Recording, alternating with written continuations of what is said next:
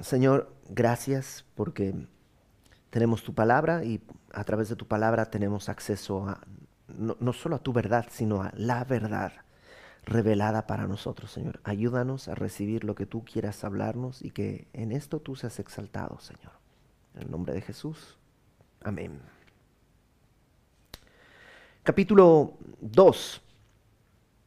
La semana pasada en el capítulo 1 vimos cuando eh, eh, este rey manda a llamar a, al profeta Elías y, y pues el profeta Elías simplemente dice, si soy un varón de Dios que descienda fuego del cielo y todo esto que lo vimos la semana pasada, el día de hoy, capítulo 2, veremos este evento importante que contrasta mucho, porque el capítulo anterior termina con la muerte de Ocosías. Déjame leerte desde el versículo eh, 17. Hoy no tenemos los textos acá, la próxima semana ya los tendremos aquí, eh, pero eh, dice en el verso 17, murió conforme a la palabra del capítulo 1, murió conforme a la palabra de Jehová que había hablado Elías, y reinó en su lugar, etcétera, etcétera. Pero termina así, con que murió, y murió, y ese es el destino de casi todos. Nosotros tenemos una esperanza, y es ser llevados al cielo. Que a lo mejor algunos de nosotros, como dice Pablo, cuando esté el Señor de regreso, no todos... Eh, dormiremos, no todos moriremos, algunos seremos transformados y llevados a la presencia del Señor, como más o menos como fue el profeta Elías, y es lo que vamos a estar viendo en el capítulo 2. Dice, capítulo 2, versículo 1. Aconteció que cuando quiso Jehová alzar a Elías en un torbellino al cielo, Elías venía con Eliseo de Gilgal. Y aquí tienes a dos hombres de Dios. Uno es Elías, que ha estado sirviendo al Señor por muchos años. Un hombre como todos, dice Santiago, que tiene a veces momentos difíciles, momentos fáciles, sujeto a pasiones como nosotros, pero con fe porque oró y dejó de llover y oró y volvió a llover. Y Eliseo, si tú recuerdas, Eliseo comienza a acompañar a Elías cuando después de un tiempo de, de depresión o de angustia, Dios le da un compañero, un aprendiz. Y, y, Eliseo le da, eh, perdón, Elías le pone su manto sobre Eliseo y Eliseo entrega todo, ¿no? Tenía unos, unos bueyes, estaba en una, eh, estaba arando y entonces, eh, pues simplemente agarra y, y mata a los bueyes y y, con el arado hace un altar y está quemando su antigua, su antigua herencia, su antigua profesión y ahora sirve a, a Elías. Y ahora está Elías con Eliseo y dice que están en Gilgal. Y en un momentito veremos que esto puede ser importante, ¿no? Están en Gilgal y dijo Elías a Eliseo, quédate ahora acá, en Gilgal. ¿no? Porque Jehová me ha enviado a Betel. Y Eliseo dijo, vive Jehová y vive tu alma, que no te dejaré. Descendieron pues a Betel. Y saliendo a Eliseo los hijos de los profetas que estaban en Betel, le dijeron, parece que había ahí en Betel alguna especie de escuela de profecía, estaban estudiando la palabra algunos, y esos le llaman los hijos de los profetas, ya lo habíamos visto. Y entonces Elías le dice a Eliseo, quédate aquí en Gilgal. Y Eliseo le dice, no, voy a ir contigo. Y llegan a Betel. Y en Betel salen estos hijos de los profetas y le dicen a Eliseo, ¿sabes que Jehová te quitará hoy a tu Señor de sobre ti? Y él dijo, sí, yo lo sé, callad.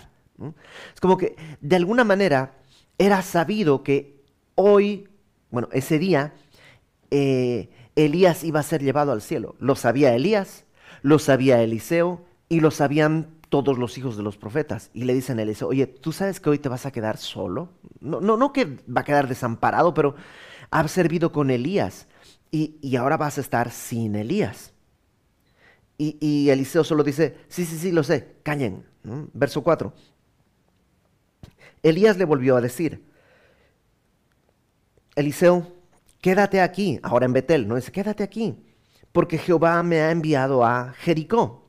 Entonces, estaba en Gilgal, fueron a Betel y de ahí a Jericó. Y le dice, quédate aquí en Jericó. Y él dijo, vive Jehová y vive tu alma, que no te dejaré. Vinieron pues a Jericó y se acercaron a Eliseo los hijos de los profetas que estaban en Jericó y le dijeron, ¿sabes que Jehová te quitará hoy a tu Señor de sobre ti?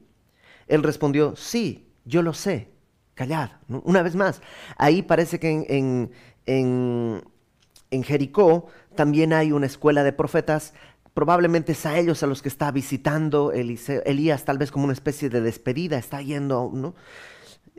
Y los profetas le dicen a Eliseo, oye, si sabes que hoy, hoy te quedas solo? Y, y sí, ya, como casi, casi como, mm, mm, si no lo dicen no se cumple, ¿no? Como, cállense, no, no, no, no hablen.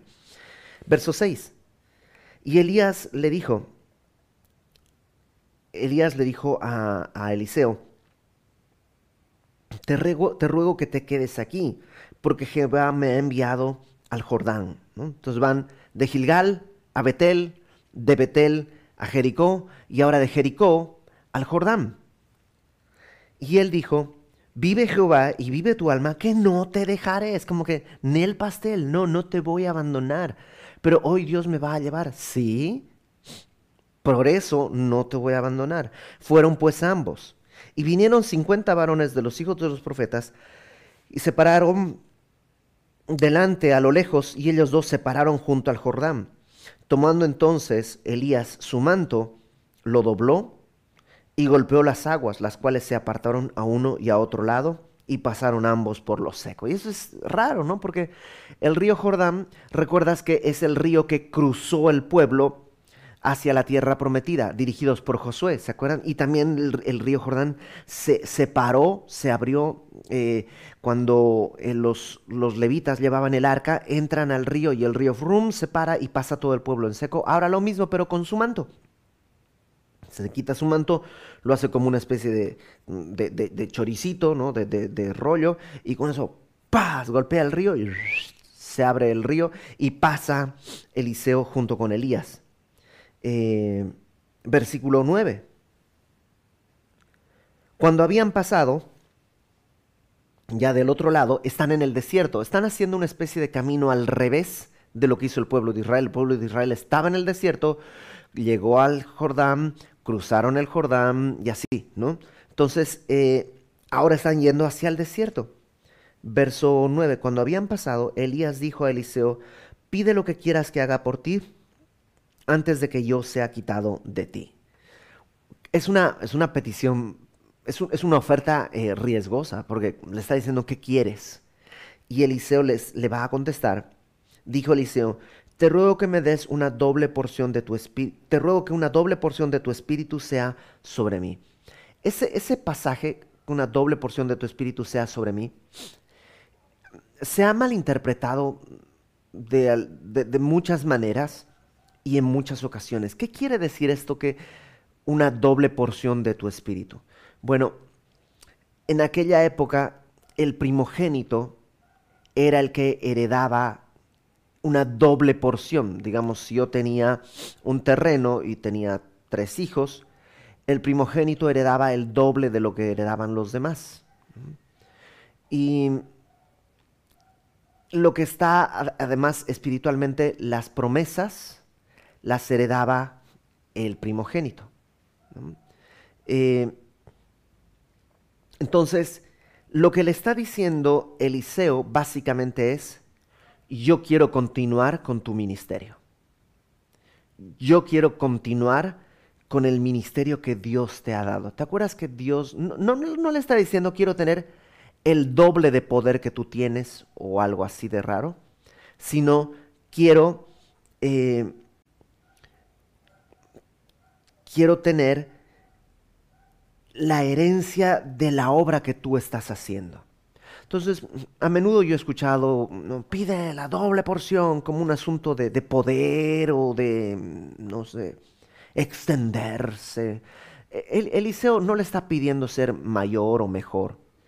Eliseo le está pidiendo simplemente, quiero continuar con la obra. Yo sé, tú vas a ser llevado al cielo, yo quiero continuar con esta obra. Dice en el versículo, em, versículo 9, eh, pide lo que quieras que haga eh, por ti antes de que yo sea quitado de ti. Y dijo Eliseo, te ruego que una doble porción de tu espíritu sea sobre mí. Él le dijo, cosa difícil has pedido. Claro, porque el ministerio de Elías no fue un ministerio muy sencillo. Tuvo que enfrentar varias veces al rey Acab, no sé si tú te acuerdas, tenía una sentencia de muerte primero por Jezabel, luego por Acab. Hubo hombres armados, un hombre con sus 50 que fue a buscarlos, luego otro hombre con sus 50 que fue a buscarlo. O sea, realmente hubo un... Es un ministerio difícil y lo que le está diciendo simplemente es esto, lo que has pedido es algo difícil. Pero no depende de Elías, o sea, no puede él heredar un cargo. No es algo que él puede dejar porque se le ocurrió. Solamente le dice, si me vieres cuando fuere quitado de ti, te será hecho. Te será hecho así. Mas si no, no. Lo que le está diciendo es, yo no puedo determinarlo. Pero si cuando yo me vaya al cielo tú estás presente, será una forma en la que Dios te está dando a ti como la, el testigo, ¿no? la estafeta, eh, para que tú continúes la carrera. Verso 11. Aconteció que yendo ellos y hablando, he aquí un carro de fuego con caballos de fuego apartó a los dos, y Elías subió al, al cielo en un torbellino. Entonces el carro de fuego con caballos de fuego no es donde se monta Elías, sino que es lo que empieza, yo creo, no, no, nos dice, pero yo creo que empieza a dar vueltas alrededor de Elías, de modo que Eliseo pues no, se puede acercar porque hay un carro que está dando vueltas. Un carro no pienses en un, coche de actual día de hoy, sino a caballos. Y eso es para separar a Elías de Eliseo. Y luego Elías sube en un torbellino al cielo. Sí, tal cual. Eh, Ahora, varias cosas me llaman la atención. Uno, si es algo tan, imagínate, o sea, qué tan espectacular es esto que aparezca un carro de fuego para separarte de los demás y luego en un torbellino seas alzado al cielo. ¿No sería, no sé, útil o bonito, o no sé qué palabra usar, pero que Elías haga eso en una capital? Pues voy a ir a Samaria y lo vamos a hacer en Samaria para que todos vean que yo en verdad era un profeta de Dios. Pero no hace eso. Se va hacia el desierto. Y esto sucede donde nadie puede verle. Porque es algo entre Dios y, y Elías. Eliseo está ahí simplemente porque Eliseo va a ser el que va a continuar con la tarea. Pero esto no es una cuestión de Mm, de, marketing. Y de la misma manera, creo, hay muchas cosas que Dios va a hacer en nuestra vida. Ha hecho Dios cosas milagrosas en nuestra vida. Pero el objetivo es em, desarrollar más nuestra intimidad con Dios, más que exhibirnos como em, alguna suerte de ente poderoso espiritual o algo así. Y, debemos buscar esto, eh, porque además, por lo menos desde mi corta y limitada experiencia, desde mi corta experiencia, los momentos más, vamos a llamarle, especiales espiritualmente, han sido a solas.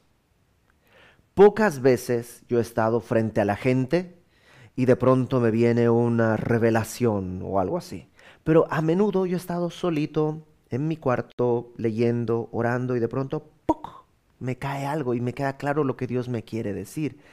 Eso ha pasado en la intimidad, ya sea solito o con alguien más. A menudo con mi esposa, Dios me habla muy fuerte, así, en chiquitito. Entonces, creo que a menudo tenemos que ir hacia el desierto. Pero déjame regresar a eso en un momento. Eliseo, mientras tanto, ¿no? Él, no puede acercarse, está este carro dando vueltas, Elías en un torbellino sube y Eliseo dice que clamaba, Padre, viéndolo Eliseo clamaba, Padre mío, Padre mío, carro de Israel y su gente de a caballo. Y, esa frase a nosotros nos suena como, ¿ah? ¿Qué carro de Israel y su gente de a caballo? ¿Qué quiere decir? Pero eh, significa... Eh, los carros de guerra representaban el poder.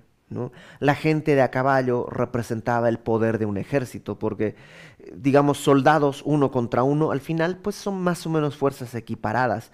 Pero si este ejército tiene caballos, el caballo es mucho más grande, no solo puedes matar con tu espada, el caballo embiste, golpea, y más si además es un carro, en un carro puedes tener el que va cabalgando, dos caballos, y además uno, una persona extra con una espada, con una lanza, todos representaban poder. Y lo que está diciendo eh, Eliseo es, eh, Elías, tú eres el que defendía a Israel. No que él tenía el poder, pero era como el caballo, como el carro que Dios usaba para pelear por Israel. Lo que está reconociendo es, fuiste un profeta a favor del pueblo, a pesar de que el pueblo estuvo contra ti, que los reyes estuvieron contra ti, tú fuiste el que defendía a Israel en todo momento. Y dice, y nunca más le vio y tomando sus vestidos los rompió en dos partes. Es como una señal de luto. Entonces agarra y rasga su vestido como una señal de luto. Alzó luego el manto de Elías que se había caído y volvió eh, y se paró a la orilla del Jordán. Entonces él recoge el manto, que en la, subida el, manto prum, cae, lo recoge Eliseo y se regresa por el mismo lugar por donde vino y regresa al Jordán, y tomando el manto de Elías que se le había caído, golpeó las aguas y dijo, ¿Dónde está Jehová, el Dios de Elías? Y así que hubo golpeado del mismo modo las aguas, se apartaron a uno y a otro lado, y pasó Eliseo. ¿Qué es lo que está haciendo? Está yendo al Jordán una vez más, y está como diciendo, ok, yo quería la, el, el, el no heredar, no sé cómo decirlo, yo quería continuar con la labor que Elías había hecho para el Señor. Quería continuar con su ministerio. Elías me dijo que eso sucedería si es que yo veía cuando él fuese llevado. Lo vi cuando fue llevado al cielo. Ahora regresa al Jordán y hace lo que hizo Elías. Agarra el manto, lo dobla y golpea el agua. Pero ojo, no dice dónde está el manto de Elías o dónde está el poder de Elías, porque Eliseo sabe que Elías mismo, él en sí mismo no tiene poder. Fíjate lo que dice. ¿Dónde está Jehová, el Dios de Elías? Y eso es muy distinto. Porque a lo largo de los años, a lo largo del ministerio de Elías, Elías nunca hizo como que él tenía el poder, o él tenía la sabiduría, o él tenía la fuerza, o él era especial.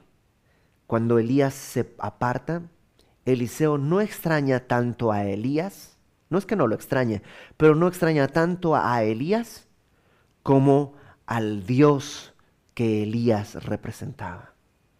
Y creo que es uno de los legados más importantes que tú y yo podemos dejarle a nuestros hijos. Nos van a extrañar, sí. De pronto, eh, Eliseo tiene un privilegio y sabe que hoy se tiene que despedir de Elías.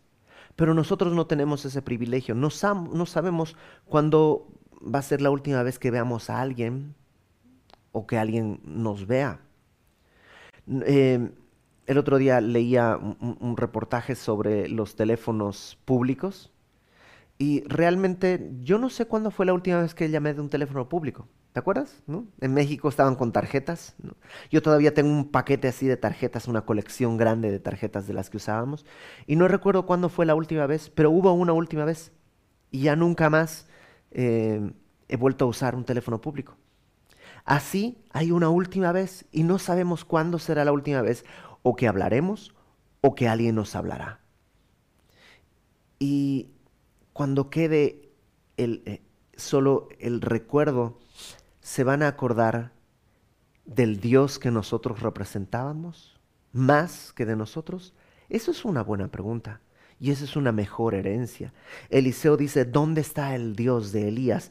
Y golpea el agua y las aguas se apartan como diciéndole Dios, aquí estoy, soy el mismo Dios para la misma obra que tú tienes. Verso 15.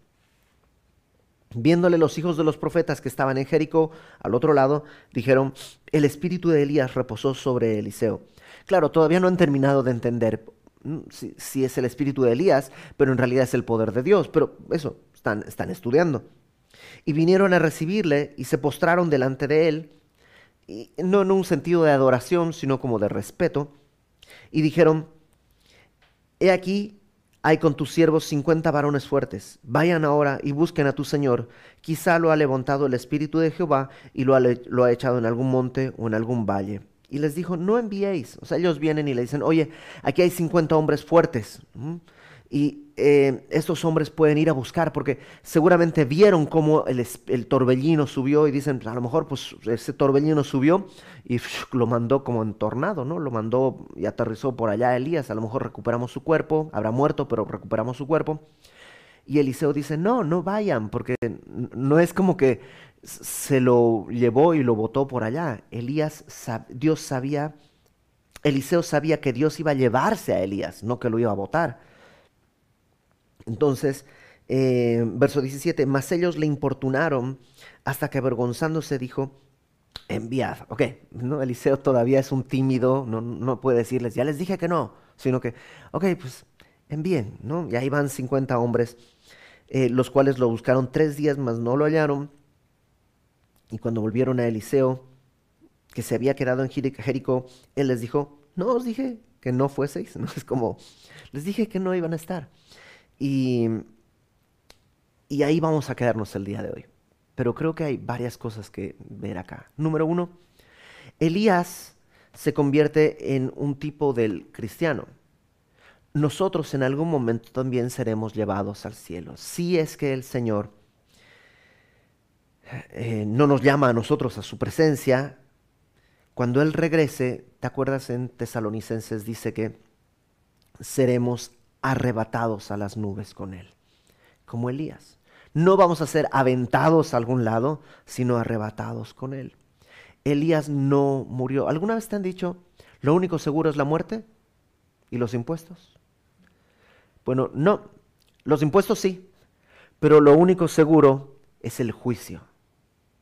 Todos daremos cuentas de nuestra vida al Señor, ya sea a través de nuestras propias obras o a través de nuestra fe en Cristo.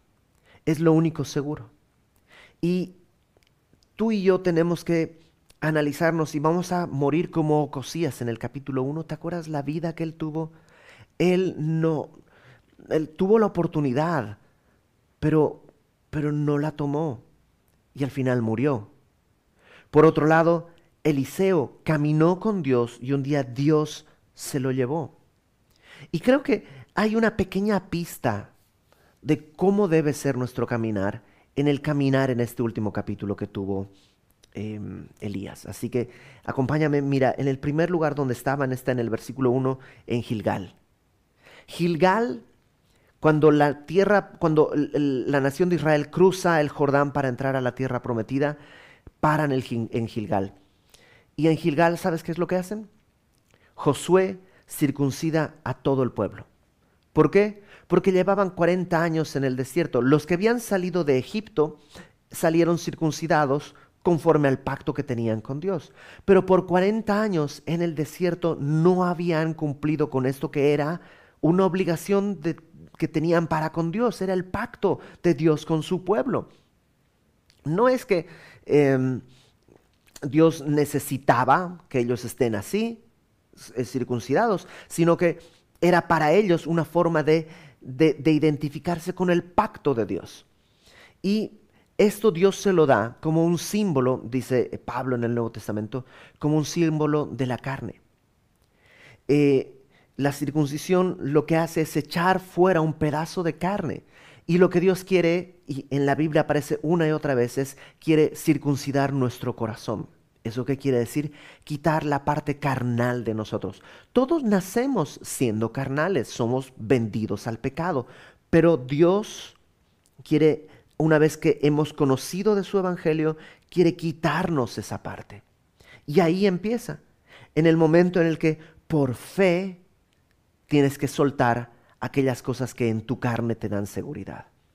Ten en cuenta, cuando el pueblo cruzó el río Jordán, están es a la vista de Jericó. Y cuando están circuncidando a todo el pueblo, son hombres que ahora no pueden pelear, no pueden salir a la batalla. Y uno pensaría, pero ¿por qué no están haciendo esto al otro lado del Jordán, antes de cruzarlo? Porque por lo menos el río Jordán sirve como una barrera natural. ¿Por qué lo hicieron después de haber cruzado el Jordán? Porque tiene que ser por fe. Y nuestra vida está en muchos, o sea, nuestra vida en muchas ocasiones, Dios te va a decir, confía en mí. Pero es que tengo estas cosas de donde me agarro, suéltate, confía en mí. Y cuando son cosas carnales, es como estás circuncidando esa parte de tu vida. Y ahí empieza, en Gilgal. De, Gilgal fueron a Betel. Podríamos decir, del lugar de purificación fueron al lugar de revelación. ¿Por qué? Porque en Betel, ¿te acuerdas cuando Jacob huye de su hermano? Porque le robó la bendición a su hermano y su hermano dice, lo voy a matar. Y la mamá de Jacob le dice, oye, ¿qué hiciste? Ahora tu hermano te va a matar cuando ella es la artífice de todo. Jacob sale huyendo. Y Jacob, acuérdate que era un hombre de casa, casa con S, no de caza. Eh, Esaú, si era un de casa, él iba y cazaba, era un hombre así. Pero eh, Jacob no, Jacob era un hombre de casa con S. Y él va huyendo y en un momento le agarra la noche y pone una piedra y se duerme y tiene un sueño. Y en ese sueño había una escalera y una escalera por donde subían y bajaban ángeles del cielo a la tierra. Entonces, ya más adelante Jesús explica que, eh, eh, bueno, hace referencia a esto, que la escalera es Él mismo, Él es la manera de llegar al cielo, es la forma en la que podemos ascender al cielo. Y Jacob cuando despierta dice, Dios está aquí y yo no lo sabía y llamó este lugar Betel, casa de Dios. Y derrama y aceite y todo esto. Pero es el lugar en el que él se está dando cuenta que Dios está ahí y que Dios lo está buscando. Después del lugar de purificación en el que por fe tú y yo soltamos cosas de nuestra carne, porque las cosas de nuestra carne no se van a caer. No es como que se van a solitas. No, no, hay que hacer morir, dice Pablo, haced morir lo terrenal en vosotros. Después de, de eso, tenemos que ir a la revelación. ¿Por qué? Porque Jacob es el engañador. Y cuando tú ves que tienes tanto de tu carne, tienes que ir a Él así como estás y Él te puede decir, no hay forma de ir al cielo sino a través de mí. Ya alguna vez he comentado que yo, antes de conocer al Señor, en realidad pensaba que era un buen tipo. O sea, realmente creía, no estoy en drogas, no estoy en alcohol, no, no soy un gandalla, no, o sea, realmente soy un buen tipo. Y es hasta que Dios me muestra la cantidad de pecados carnales que hay en mí que puedo ir al lugar de revelación y Él me dice, no vas a poder librarte para venir. La única manera de ir al cielo es a través de esta escalera, es a través de Cristo, no hay otra manera. Y de ahí de Betel fueron a Jericó. Y en Jericó, si tú recuerdas, Jericó es, era una fortaleza, era como, el día de hoy diríamos como un castillo, unas puertas, perdón, unos muros gigantes, y la estrategia para vencer a Jericó no es una forma de pelear, una forma de luchar, sino una forma de obedecer. Dios le dice a Josué, caminarán alrededor de la ciudad una vuelta un día y sin hablar, y al día siguiente otra vuelta sin hablar, y así por siete días. Al séptimo día, siete vueltas sin hablar, y entonces gritarán. ¿Qué se necesita para, para hacer eso? se necesita fe. Valor no, valentía no, se necesita fe. Creer que esta estrategia es la correcta. Y Dios al final cumple su palabra. Sí, yo cuando, cuando he conocido al Señor, Dios me va a revelar cuánto necesito purificar de mi vida. Y luego Él se va a revelar como el único que puede no solo limpiarme, sino llevarme al cielo. Y ahora en Jericó me enseña que la manera de caminar es caminar creyéndole a Él. Créeme, es absurdo pensar que un muro se va a caer solo dándole vueltas. A no ser que Dios te haya dicho, dale vueltas para que el muro se caiga. Y así es, nuestro caminar en fe tiene que ver con este Jericó. Y de ahí van al Jordán. Y el Jordán quiere decir el que desciende, ¿no? Jordán es donde tanto Elías como Eliseo golpean el agua y el agua se abre. ¿Sabes qué es el Jordán? Es el lugar de atreverse.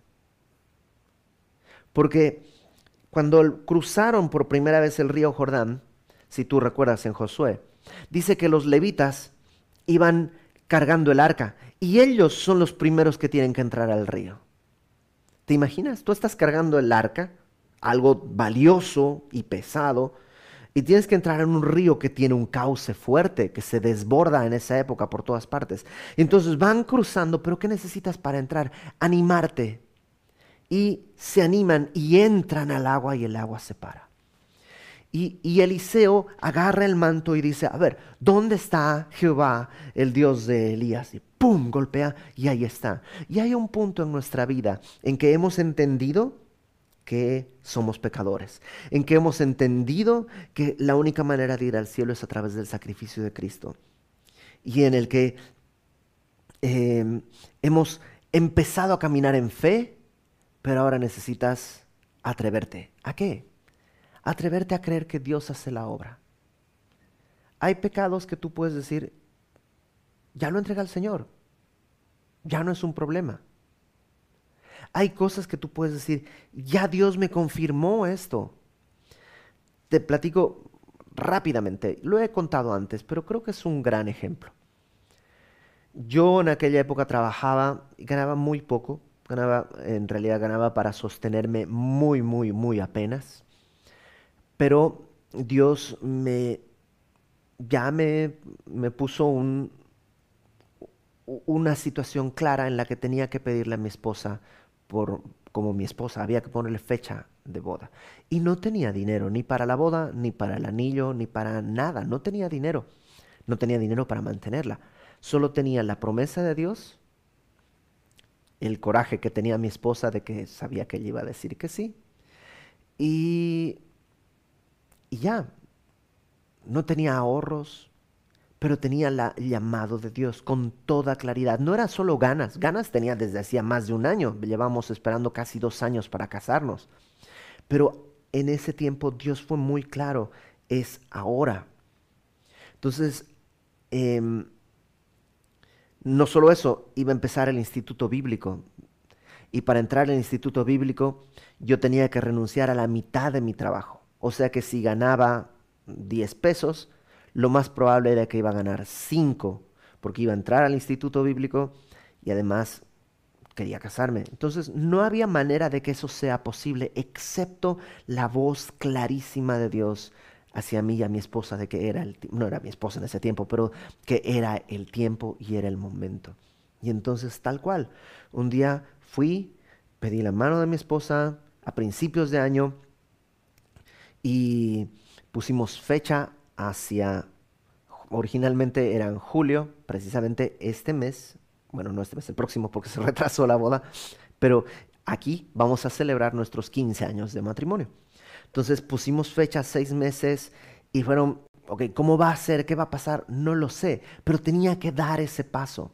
Sabía que no era un paso tampoco al aventón, no me iba a casar si, en verdad no tenía para pagar la boda, no iba a pasar tarjetazos y, ah, Dios va a proveer. No, no, no, no iba a ser así. Pero, pero sabía que tenía que hacer lo que me correspondía, por fijar la fecha, pedir su mano, etcétera, etcétera. Y en el momento en que lo hicimos, Dios respondió, respondió de una manera sobrenatural a través de muchas formas y, recuerdo que empezó a, a, llegar los recursos suficientes. Y era eso, atreverse. Ese es el Jordán. Entonces tú dime, en esta carretera, mientras esperamos que seamos alzados. ¿Tú dónde estás? ¿Ya has entendido que hay parte de ti que necesita ser limpiada, hay parte de ti que necesita ser purificada? ¿Ya has entendido que no lo vas a purificar, no se va a caer solo, tienes que hacerlo tú, pero a través de Cristo? Porque Cristo es el único camino para llegar al cielo. No hay manera de llegar al cielo si no es a través de la obra de Cristo. ¿Ya has empezado a caminar en fe en lo que Dios te dice? ¿Ya te has animado a lo que sea que Dios te ha pedido? Y más temprano que tarde, el Señor va a regresar. Ya sea que seamos llevados porque terminó nuestro tiempo aquí en la tierra y eso no va a ser dentro de 100 años, va a ser antes. O ya sea que el Señor regrese como lo ha prometido y mi anhelo es que sea, por supuesto, antes de 100 años. Vamos a orar. Señor, gracias porque tenemos esta promesa firme de que tú vendrás por nosotros. Queremos ir, pero mientras esperamos, queremos quitarnos, queremos purificar nuestra vida, quitar aquellas cosas, correr eh, con nuestros ojos puestos en ti, no correr eh, mirando alrededor, sino mirándote a ti, solamente a ti, Señor. Y queremos soltar aquellas cosas que son un estorbo para que esta carrera sea eh, sin, sin distracciones. Queremos, Señor, con nuestro corazón recordar que eres tú quien purifica y santifica y que tú nos has llamado cuando éramos Jacob, cuando éramos pecadores, tú moriste por nosotros y solo tú eres el camino, la verdad y la vida. Y ayúdanos, Señor, a caminar con fe, obedeciéndote aun cuando parezca eh, contra toda sabiduría humana, aun cuando parezca contradictorio. Ayúdanos a seguirte en obediencia y a dar, Señor, este último paso en arriesgarnos a lo que tú nos pidas, pero solo en lo que tú nos pidas, Señor. Lo que queremos no es ver milagros, sino queremos al verdadero Dios de Elías en todo tiempo, Señor. En el nombre de Jesús. Amén.